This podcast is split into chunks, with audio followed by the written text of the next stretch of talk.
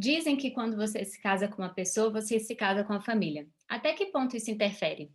Eu sou a Amanda Said. E eu sou a Beatriz Schmidt. E esse é o Descomplicólogas, o canal que vai tentar descomplicar um pouco da rotina. Nesse episódio de hoje, a gente vai conversar sobre as relações familiares com a família de origem e como isso impacta na família nuclear. A gente vai começar o primeiro bloco trazendo um pouco aí de contexto para esse tema, explicar um pouquinho sobre isso. No segundo bloco, a gente traz vários depoimentos que vão ajudar a gente a comentar esse assunto. No terceiro bloco, a gente fala sobre as interferências impactos possíveis é, que a terapia pode trazer para esse tema. E, por fim, as nossas dicas e sugestões culturais. Então vamos lá. Bom, então vamos começar o primeiro bloco, um pouco contextualizando aí o tema, né? Falar sobre família extensa é um grande desafio, porque é um tema muito vasto e que pode ser aprofundado de várias perspectivas.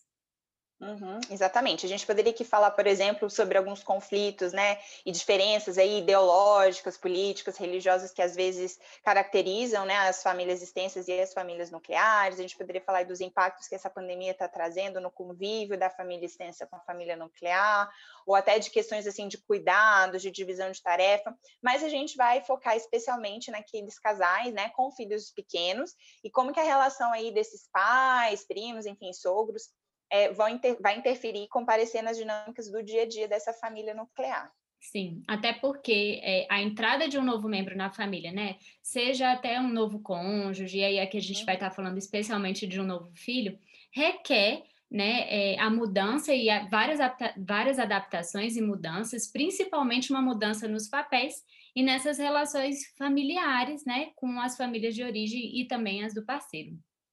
É, quando começa já na primeira etapa do ciclo de vida familiar, né, na formação, na saída do jovem casal, do jovem adulto de casa, essa relação que esses pais já muda, ainda que continue sendo filho, mas a gente sabe que já tem uma coisa, né, que a gente conversou sobre os limites ali da casa, as visitas, né?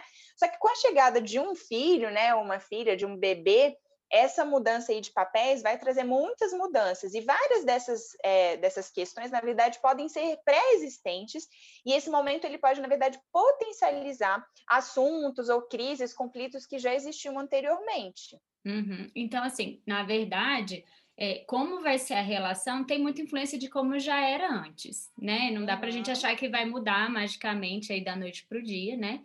E a gente sabe que esse momento do nascimento, né, do parto, é um momento que já gera muitas tensões, muitas dúvidas, muitas surpresas, né, receios. Então, uhum. é um momento mais delicado, né, e que de fato vai aumentar o contato, né, dessas, dessas gerações diferentes, né, com telefonemas, visitas, e nem sempre é, essas, esse aumento desse contato vai ser de uma forma positiva, né? Então, vai trazer é, enfim, é, benefícios para todo mundo, uhum. né?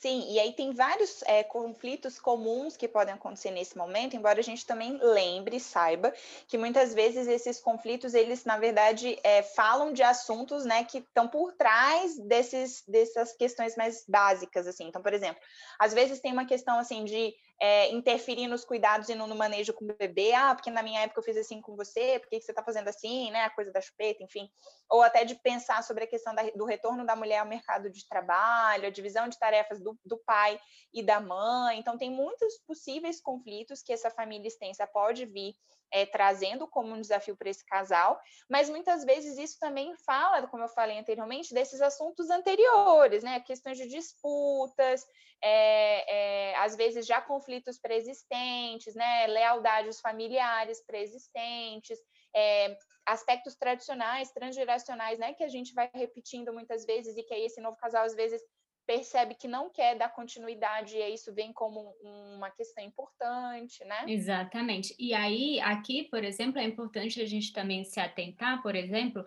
o que que de fato esse conflito está falando, né? Então, por exemplo, é, muitas vezes, vou pegar aqui dois exemplos simples, assim, muitas vezes é, não se gosta da nora porque acha que, o, que ela impede que o filho demonstre mais amor, né? Sendo que, na, na verdade, no fundo do fundo, essas pessoas precisam admitir que, na verdade, é o filho que não responde tanto quanto ela, eles gostariam, né? Que não tem a ver com a nora, mas com uma coisa da relação deles com o filho.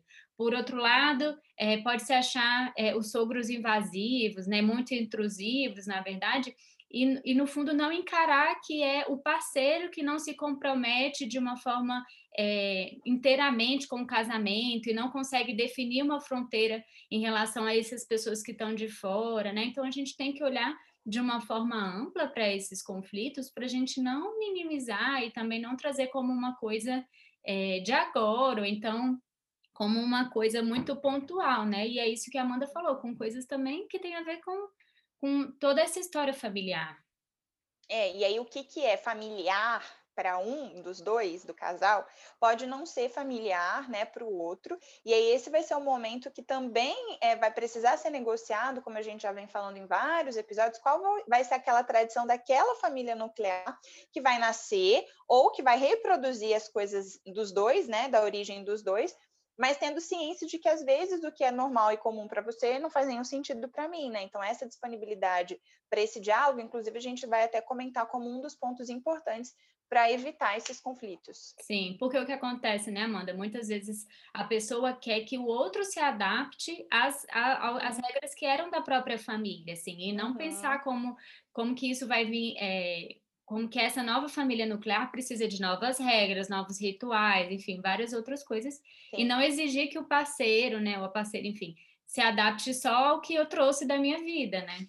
Sim, e às vezes, inclusive, uma demanda da família extensa, da família é, de origem, que é, estranha outros padrões novos desse casal, né, dessa família aí nuclear é, nova, e que fala que é por causa do outro que agora você tem esse ou aquele comportamento, né, e que como assim você não continua fazendo o que para a gente era comum, né? Então tem às vezes uma dificuldade também de aceitar que agora essa pessoa tem outro pertencimento né, a uma outra família e não necessariamente reproduz absolutamente tudo do que vinha fazendo enquanto ela era sua filha. Né? Sim, exatamente.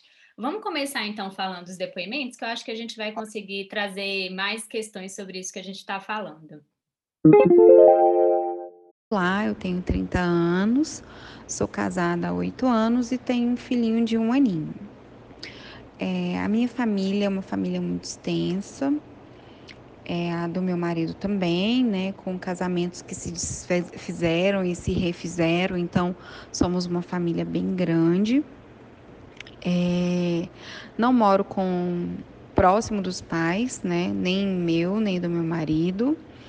Temos é, convivência com eles, mas eu sempre tive um grande embate, um problema em relação à sogra. Talvez é, pela minha sogra ter ele apenas como filho, né, ser filho único, é, talvez eu sinta que ela esteja muito presente no nosso dia a dia, apesar de não morar conosco.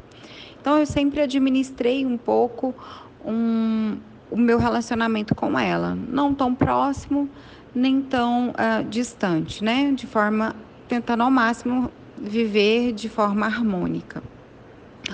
É, com a minha mãe também eu sempre tive um bom relacionamento, é, sobretudo após o, o, falecimento do meu pai, a gente ficou bem próximos. Então, assim, após o nascimento do meu filho, eu esperava uma proximidade ainda maior com a minha mãe, né? Naquela questão do cuidado da filha no pós-parto, de me ajudar é, nas lutas, né, de primeiro filho, do dia a dia. Mas infelizmente não foi assim, né? Acabamos não tendo um bom relacionamento no meu pós-parto e acabou que eu não tive esse apoio. E o que me surpreendeu muito foi o fato da minha sogra, né, que é uma pessoa é, que eu administrava meu relacionamento para que não houvesse nenhum tipo de discordância, acabou sendo a pessoa que me ajudou no pós-parto, que me ajudou com meu filho, que me ajudou em todos aqueles aquelas aquela mudança de rotina, aquela mudança do dia a dia. Então assim, aquela distância que eu administrava, né, em teoria com a minha sogra, ela virou uma proximidade, ela acabou sendo durante o meu pós-parto aquela pessoa que eu pude contar, né? que às vezes a gente espera isso das pessoas que, que são realmente do nosso sangue, da nossa família, bem como eu esperei isso da minha mãe. É, e quem me socorreu, quem me ajudou foi a minha sogra. Isso, assim, me surpreendeu de forma muito positiva em relação a, a essa, essa proximidade que nós tivemos após o meu pós-parto, é, porque eu achei que ela seria uma pessoa que eu não queria muito próxima nesse momento. E ela acabou sendo a pessoa que me ajudou é, nas rotinas do dia a dia, nos cuidados né, com a criança.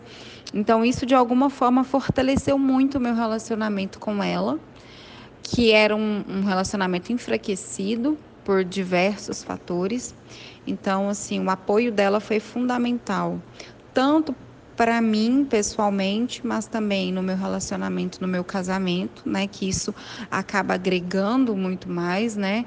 É, essa proximidade entre sogro, é, sogra e nora, né? Então, assim, para o marido isso é muito importante também, porque na verdade ele ficava é, tentando pisar em ovos para não agradar nem desagradar uma ou, ou a outra.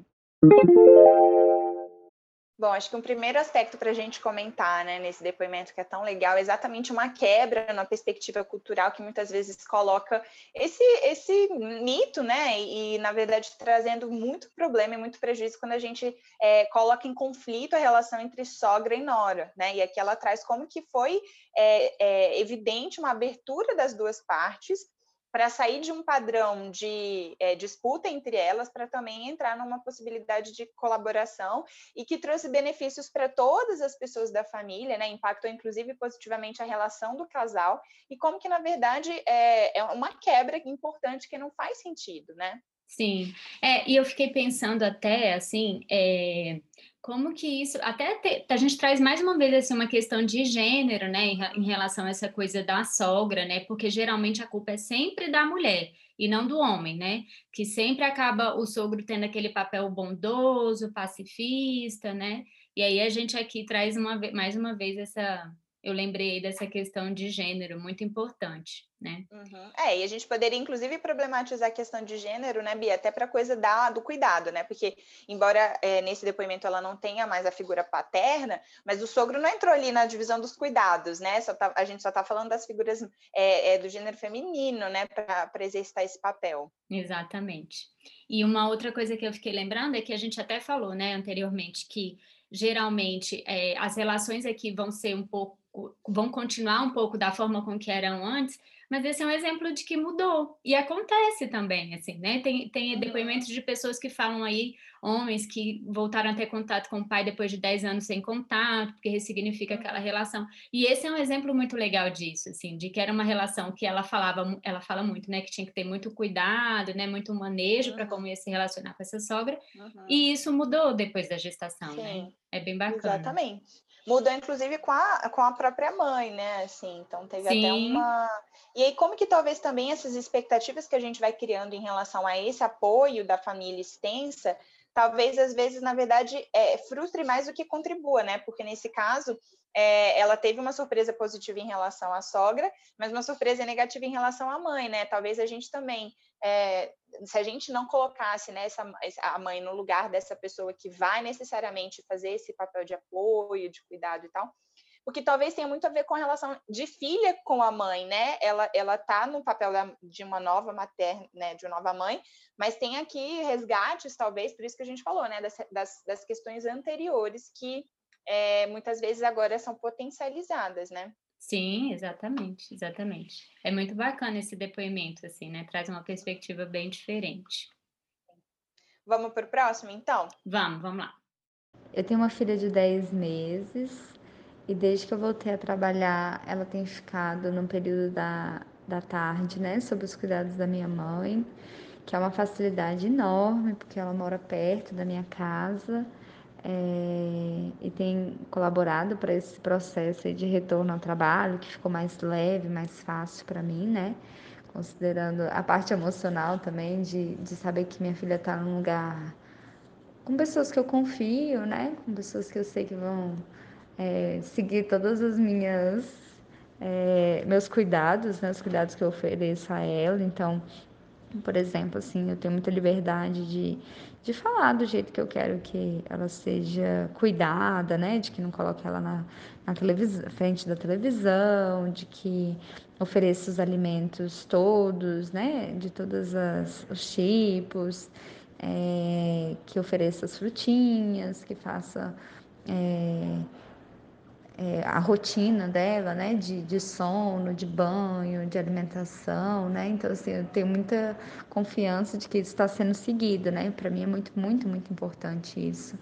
É, eu consigo trabalhar bem mais tranquila, assim, até me desligar desses cuidados e da preocupação com ela por conta, por saber que minha mãe é esse meu suporte, assim, né?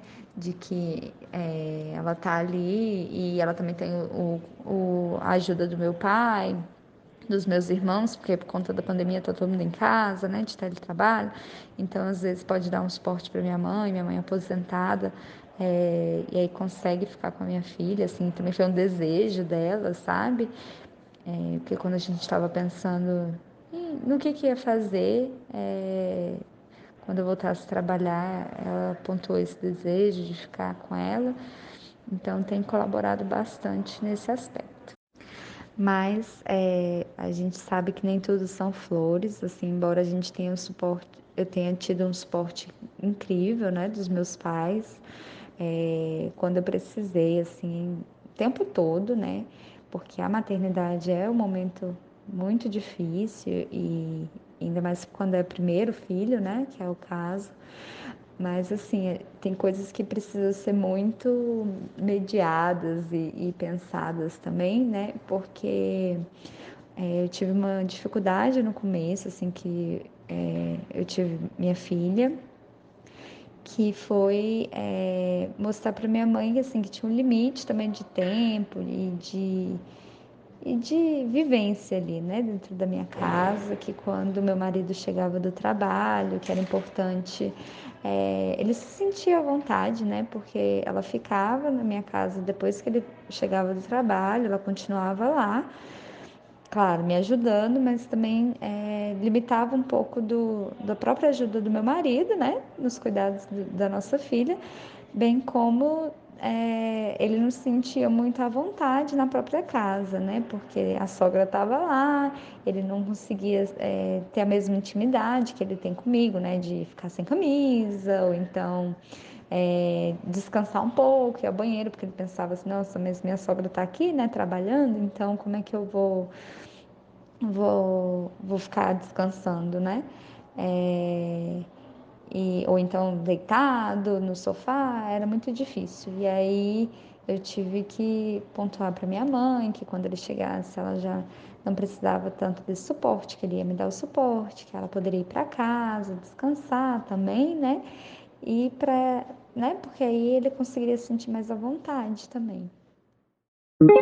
É como ela disse, né? Nem tudo são flores, né? Família, exten família extensa é, é, rede de apoio, né? É suporte, sim, mas a gente tem que problematizar isso de alguma forma, né? Problematizar esse apoio e pensar em todas as pessoas que estão envolvidas nesse processo, né? Pra, até para que essa fada madrinha aí não acabe virando uma bruxa na história.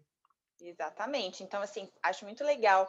É, acho que um primeiro aspecto para a gente comentar em relação aos benefícios né, dessa rede de suporte é, por exemplo, até pensar no impacto que ter uma rede segura cuidando dessas crianças é, influencia, inclusive, no desempenho profissional dessas mulheres quando elas retornam ao mercado de trabalho, né? E eu acho que a gente tem que problematizar, inclusive, ampliando e pensando em como que tem incentivo ou não, né? Como que tem as políticas públicas de acesso a creches e escolas por parte do governo, porque isso é muito importante. E mais uma vez a questão de gênero comparecendo, porque muitas vezes são as mulheres que ficam prejudicadas aí é, em, em, questão de divisão é, de tarefas, até ganho salarial, né? E muitas vezes são elas que é, ficam com a responsabilidade de cuidar e por isso tem que sair do trabalho. Então, essa rede existindo é fundamental para que isso não seja um problema. Exatamente.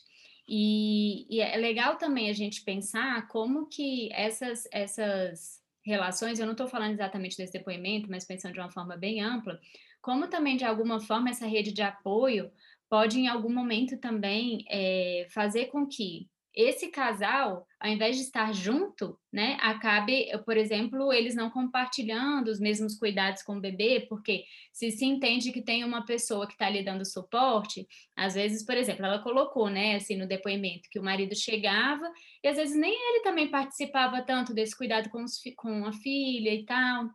Então, até que ponto também essa rede de apoio ela não pode interferir de uma forma assim, que não, né, esse casal não consiga estar ali junto nessa parceria para cuidar dos filhos, né? Exatamente. Na verdade, deixa de ser apoio e vira é, é a, a, base. A né? bengala, né? Vira uma ah, bengala é. ali, né? Para poder, tipo é. assim, ficar se apoiando e não. É. E aí hum. eu acho que é um assunto que na contemporaneidade ele, ele precisa bastante de, de, problematização, porque talvez nas nossas gerações, quando a gente era criança, né, Bia, tinha muito frequentemente a figura ali da babá, né, e daquela pessoa que às vezes acompanhava até, né, em viagens e tal, e eu acho que cada vez menos é, cada vez mais a gente vê menos isso, né? Porque eu acho que os pais também estão assumindo é, algumas responsabilidades e a rede vira realmente de apoio, né? E acho que então é importante a gente pensar, como você estava falando, no que se perde quando se terceiriza isso, né? E como que é importante isso para ser complementar, né? E não substituir. Uhum, exatamente, é, é, apoio, né? Não é fazer a parte, né? Não é fazer Mas em relação é, ao que ela estava falando sobre é, como que foi, né? Às vezes delicado ter que falar com a mãe sobre é, os limites, né? Desse apoio, eu acho que também tem um aspecto muito importante pensando aí na relação conjugal, que ela considerar a opinião, né? E a sensação, o sentimento desse marido, ou seja, para ela era mãe, ela tem uma relação de intimidade, né? Única mas para o marido é sogra, assim, né? Então ela respeitar e não desqualificar, desmerecer é, essa sensação de que tem que ter um limite ali, né? E validar essa fala do marido, inclusive sendo ela a pessoa que foi falar com a mãe, e não falar, não, você que se resolve, já que o problema é seu. E né? nem enxergar como crítica, né? Enxergar como uma Exato. necessidade mesmo. Exato, porque uhum. daí acho, acho, que ela conseguiu manejar de uma forma tão né, legal que, inclusive, depois essa avó continuou sendo rede de apoio, né? Ela não ficou chateada pelo, né, pelo pouco que a gente ouviu e conseguiu fazer esse trânsito de forma adequada. Sim, essa é até uma questão assim que a gente vê bastante, né? Do tipo, é, se a pessoa tem um conflito com o sogro ou com a sogra, quem é que vai falar desse conflito, né? Isso é muito, a gente vê bastante porque quem é que tem que falar? É a pessoa que está incomodada ou é o, a, a, o filho ou a filha ali daquele. É, é uma situação muito delicada, assim, né? E acaba, às vezes, muitas vezes, fazendo essa. ficando esse conflito, assim, do tipo assim, vai falar, fala, e o outro não fala, né? Que é um pouco do que eu falei ali é, é, antes, do, do exemplo do, do também enxergar como parceiro, sendo a pessoa que às vezes tem que colocar esse limite mesmo, assim, sabe? Uhum. É, e não tem regra, né, Bia? Acho que cada família vai se, se estruturar de uma forma, assim, né? Mas é importante ter isso bem claro, assim, né? Que são demandas diversas que precisam ser geridas, né? A demanda do bebê que precisa de suporte, a demanda da mãe que volta a trabalhar, a demanda da avó, que nesse caso é, é, aposentada, mas acho que isso é uma outra questão. Quem que é o apoio da rede de apoio, né? Uhum. Nesse caso, ela falou que nesse momento tem mais pessoas dentro de casa em função da pandemia, mas é isso, assim, né? Não é um, não é um substituto. Então, como que essas pessoas também vão poder manter a sua própria saúde para cuidar desses, desses netos, enfim, né?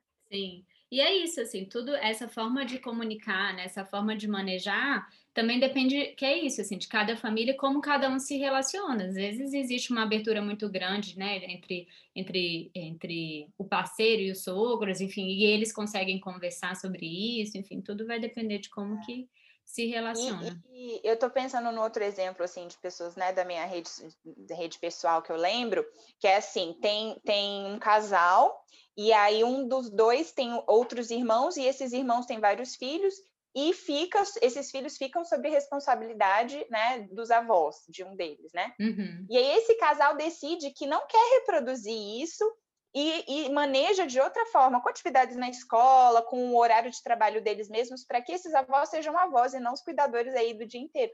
E como que para essa família isso foi, na verdade, um problema, assim, né? Esse casal tentou pensar numa forma de não sobrecarregar, né, esses, esses, esse casal idoso, porque já cuidam de vários netos, e para o casal, e enfim, foi na verdade uma coisa assim de, nossa, mas só você vai fazer isso, né? Eu já cuido de todos os meus netos, dos, desses netos, né? Dos filhos de vocês, eu não vou cuidar.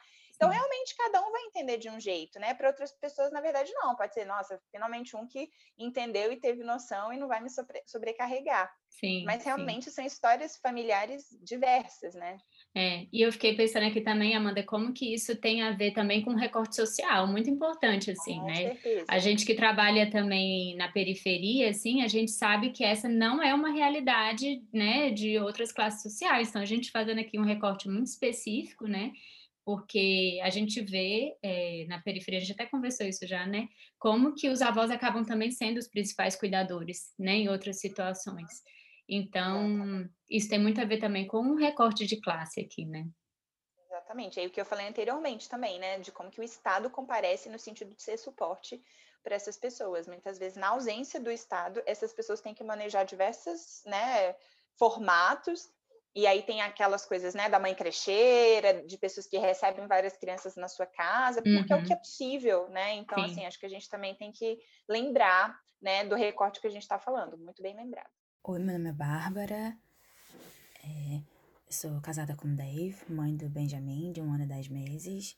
Moro na Inglaterra há sete anos, então é, minha família tá toda longe, é, ainda no Brasil.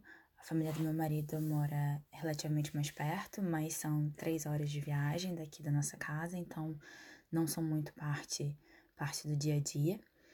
É, sem rede de apoio, é, fica muito. Somos nós dois, né? Então, então é importante que haja sempre conversa, parceria, e acho que mais importante de tudo é, é colaboração, assim. A gente é, a gente é muito parceiro e, e acho que a gente vê as responsabilidades, principalmente com, com o Benjamin, como responsabilidade dos dois, assim. É, por, muito porque não tem, não tem família para contar né? É, é um pouco mais difícil não ter essa rede de apoio e, e as pessoas para compartilhar mais perto, assim, no dia a dia, né? A gente vê os meus sogros, acho que agora com agora com com coronavírus não tanto, né? Mas a gente via mais ou menos a cada uma vez por mês, a cada duas semanas, então a gente não conseguia um final de semana de casal é, é, às vezes e agora agora nem isso, né?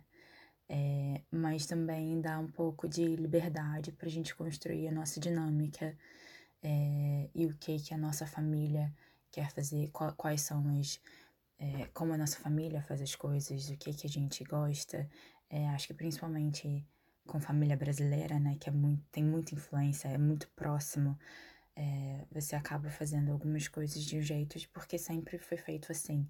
É, não tem muito tempo ou muito espaço para para decidir o que, que você gosta, o que, que você quer fazer, o que, que, o que, que importa para sua família.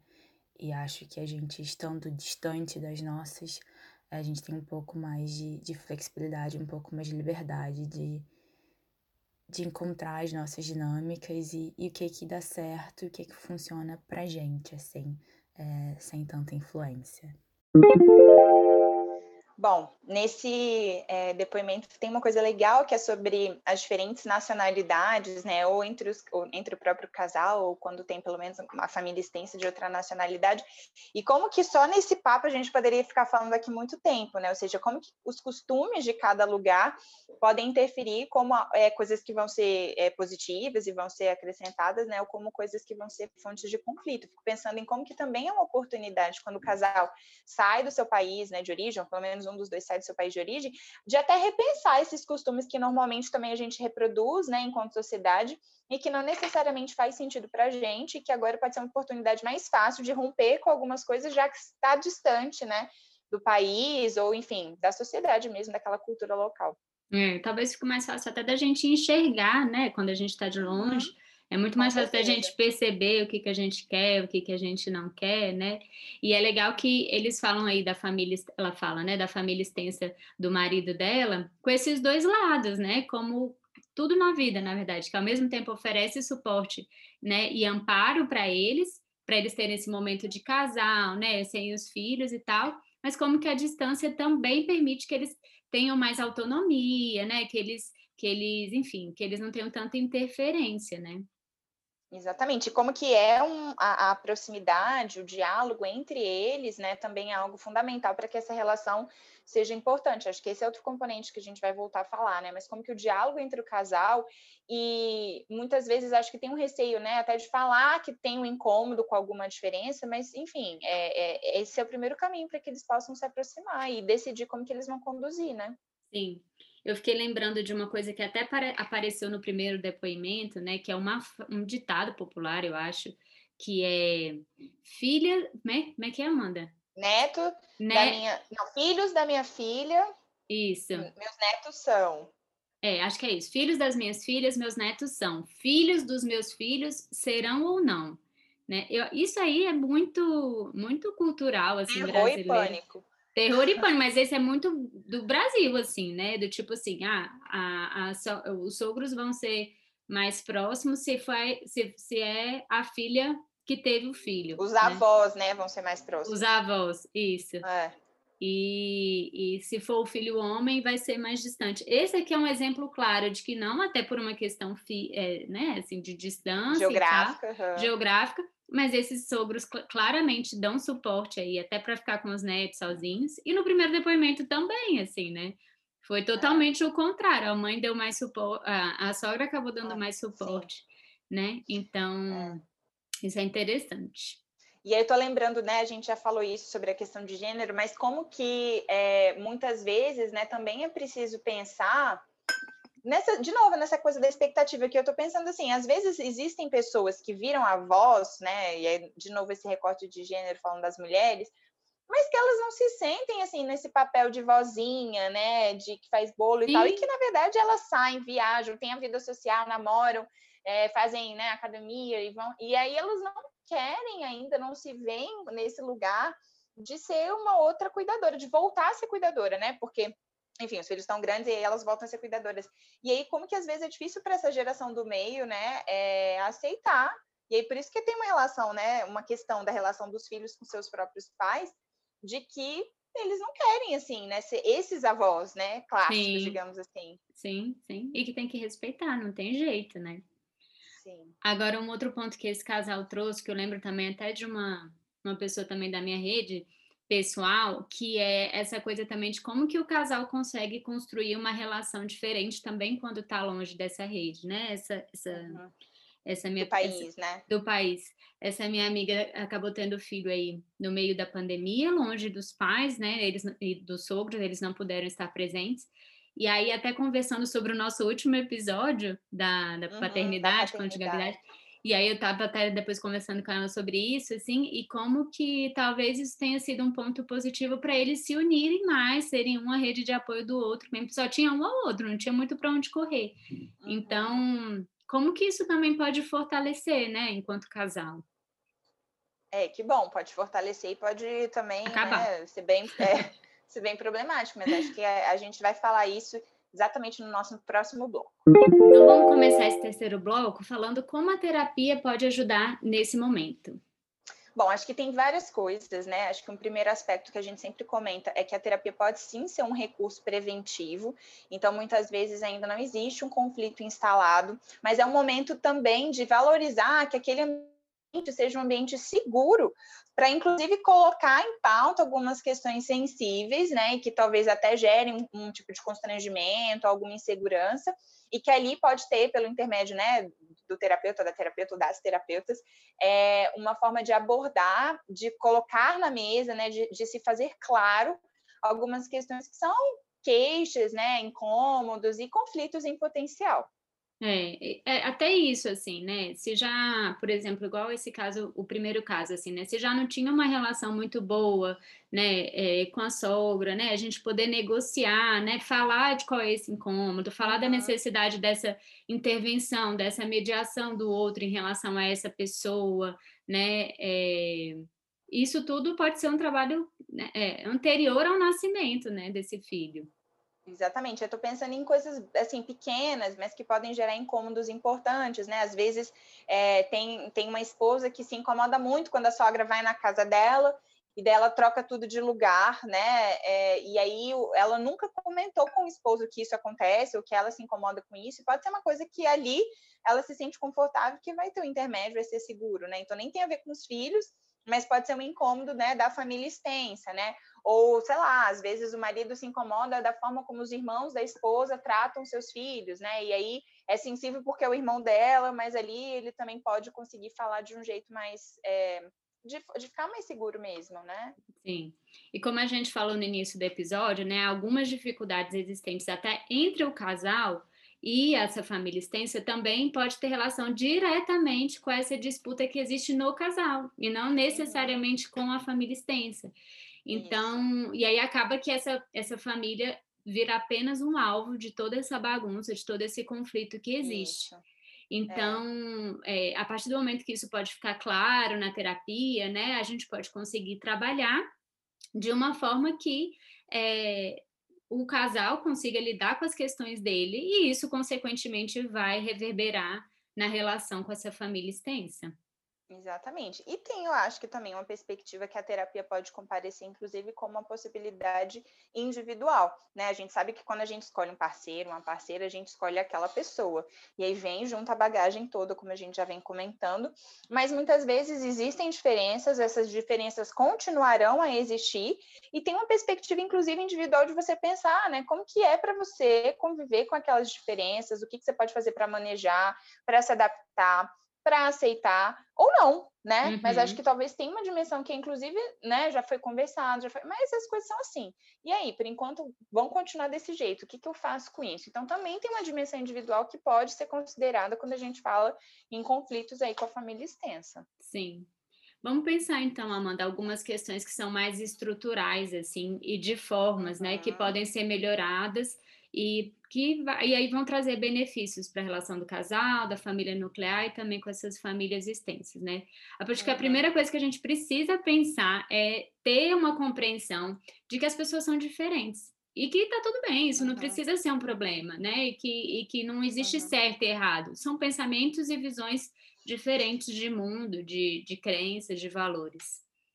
Acho que outro aspecto, depois de que se entende as diferenças, é também ter disponibilidade e abertura para negociar. Isso significa que cada um vai ter que ceder em alguma parte, mas que é, tem que ser algo é, né, recíproco, assim, que todos têm que estar nesse movimento de é, negociar e se adaptar.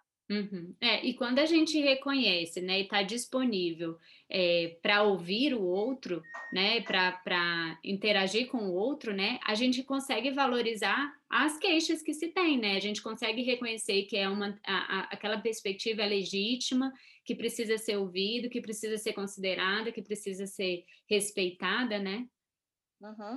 E aí, nessa questão da, das negociações, do respeito às particularidades de cada um, tem um componente da comunicação, que a gente sempre traz também, que muitas vezes é, é, é isso que pega, né? Na verdade, é como que está a comunicação e o diálogo entre esse casal, e aí podendo também aqui, inclusive, incluir as crianças e os adolescentes que fazem parte dessas famílias. É claro que é, a gente tem que preservar né, toda, todos os papéis familiares, né, a questão da responsabilidade, da autonomia, mas eles podem sim ser ouvidos e considerados, né? É, onde que eles, né, enfim, se eles vão querer visitar os avós todos os domingos, se eles vão querer passar o, o Natal revezando entre as famílias, se tem pais divorciados, né, se, é, se os passeios vão ser com essa ou aquela frequência, né, enfim é, não significa que eles vão decidir, que a opinião deles vai valer, mas eles precisam também ser ouvidos, né? Acho que essa dimensão de falar, de expor, de comunicar, também precisa estar é, sempre na nossa, no nosso horizonte. Sim. E uma última questão, assim, tradição é tradição, né? Mas é, a mudança sempre pode ser boa, né? Então, repensar, por exemplo, o que, que vai ser a nova tradição dessa família nuclear. A gente comentou isso no episódio sobre famílias reconstituídas, até, né, Amanda? Uhum, assim, criar sim. novas tradições, criar novos rituais, né, para essa família nuclear. Óbvio que pode aproveitar os aprendizados anteriores, né? E também pensar claro. no que, que não quer reproduzir, né? Se é possível adaptar, qual é o significado que está por trás de algumas práticas, de algumas, de alguns rituais, de algumas, enfim, de algumas uhum. comemorações, né? E quais uhum. que são as repercussões e os impactos dessas possíveis mudanças também. Sim, às vezes é isso, né? A coisa de ceder também tá ligada a isso, porque às vezes para mim meio que tanto faz, mas eu sei que para o outro, para a família do outro é muito importante, né? Então eu acabo cedendo e participando de algo que talvez nem tenha tanta importância para mim, mas pensando que é algo que precisa, que tem um valor muito grande, né? Então se não tiver comunicação, percebam, se não tiver o âmbito da comunicação e da abertura para se ouvir e para negociar e para ceder, né? Tudo isso, na verdade, pode gerar um grande conflito, porque cada uma dessas partes não vai estar ajustada, né? Então, como que é importante esse casal, essa família inteira, né, estar tá disponível para o diálogo? E às vezes é isso, se a família extensa, é, se não tem um canal de abertura, né, um canal é, até favorável de conversa com essas famílias extensas, mais uma vez essa família nuclear tem que se fortalecer ainda mais, né, para que as interferências tenham ali um limite é, independente da possibilidade de negociação com a família extensa. Então, talvez não tenha diálogo com esses avós, com esses sogros, mas entre o casal, então, o diálogo vai ter que ser por eles e pelo, pelas famílias, né? Sim, é isso mesmo. Então, vamos começar nossas dicas e sugestões culturais. Começar falando dos filmes. Bom, filmes tem 50 milhões de comédias românticas com esse tema de sogra, principalmente sogra mas que são muito estereotipados, assim, né? Mas a gente selecionou dois aqui que são até bastante, mas que traz uma reflexão. O primeiro é Entrando numa Fria de 2000, um clássico, né? E depois sobre... tem entrando numa fria maior, maior ainda. ainda. Não, é. não, olha o nome do filme. Olha o nome do filme, gente. É entrando tradu... numa não, fria. Não, da tradução em português, né? Que eu nem sei como que é em inglês. É, mas tipo assim, entrando numa fria porque é justamente uma viagem para casa do sogro, se eu não me engano, né? É, pra Enfim, uhum. olha o nome, né? Já é totalmente um estereótipo. O outro é Alguém Tem Que Ceder, de 2003. Eu adoro esse elenco desse filme, mas ele é bem engraçado também, traz uma, essa coisa da sogra também. Uhum. E a gente pensou em sugerir também que Horas Ela Volta, que é um filme brasileiro de 2015 maravilhoso. É, tem uma dimensão de resgate, eu acho, nessa relação né, com a, com a, entre mãe e filha, assim, mas tem também essa coisa do suporte que a gente falou, né? Da rede de suporte, e aí problematiza muito, especialmente para o nosso contexto de classe média, classe média alta do Brasil, né? Então vale muito a pena. Quem não viu ainda, Regina Casais está fantástica. E aí, sobre essa coisa da tradição, que a gente também comentou, eu lembrei de vários livros, na verdade, de uma autora nigeriana que eu adoro, que é Chimamanda Adichie, se eu não me engano, Adichie, que é, fala muito assim, né, desse questionamento das, das, tradições da sua própria, né, do seu próprio país e de como que muitas vezes nos Estados Unidos, né, onde ela depois mora, isso se altera. Mas em Hibisco Roxo, que é um livro em específico dela, eu acho que ela traz essa dimensão, inclusive, da religiosidade e como que é, isso impacta a trama ali da família, assim, né? Esse radicalismo impacta a trama da família. Então, tem a ver com essa coisa da tradição familiar, embora é, não tenha exatamente a ver com a família extensa e bebês pequenos. Uhum. E a série, Amanda? Ah, sim. Então, a gente pensou em Nada Ortodoxa, que é uma série, é na verdade uma minissérie desse ano, que também traz esse componente da tradição, é, de como que ela é, busca uma alternativa, né, é, quebrando ali muitos, né, muitos paradigmas, né, e como que tem toda uma cobrança ali da família extensa e da comunidade religiosa que ela pertence, uhum. pertencia. E é, a gente lembrou de Outlander, né? Que é a minha série queridinha da quarentena. E que, assim, embora tenha muitas questões, mas acho que tem muitos, muitos personagens que trazem essa coisa da relação com a família extensa, né? A irmã com a, a né, as cunhadas entre elas, né? A tia com a esposa, e o que, que significa essa relação para o sobrinho, né? O que, que essa mulher talvez impacte ali no desempenho é, social desse sobrinho, né? Uma cobrança aí nesse sentido. E acho que, enfim, tem outras coisas que vale a pena. Sim. Bom, duas outras séries que a gente, que a gente pensou. A primeira é o Gambito da Rainha, que também é desse ano. Tá super bombando aí essa série. Traz, né, uhum. né? Não é exatamente sobre isso, mas em algum momento traz como essa questão da rede de apoio pode afetar muito, né, a saúde mental de uma pessoa, enfim. Então é bem bacana. E a outra é Little Fires Everywhere, também desse ano que está na no Amazon no Prime. Amazon Prime. É, a gente já falou dessa série em outro momento, mas é que eu trago com essa perspectiva também, como a rede também de apoio é importante para, é, enfim, como que vai ser esse desempenho da maternidade, enfim. E ainda sobre rede de apoio, a gente é, coloca aí o episódio 17 do podcast Sinuca de Bicos, que exatamente tem esse nome, rede de apoio, para continuar problematizando aí como que é importante é, ter esse suporte e aí problematizar algumas questões como a gente fez aqui também. Uhum. Mandem aí outras sugestões, se vocês lembrarem, certamente tem muitas e a gente também quer saber aí aprender. É isso, então. Até o próximo episódio. Tchau, gente.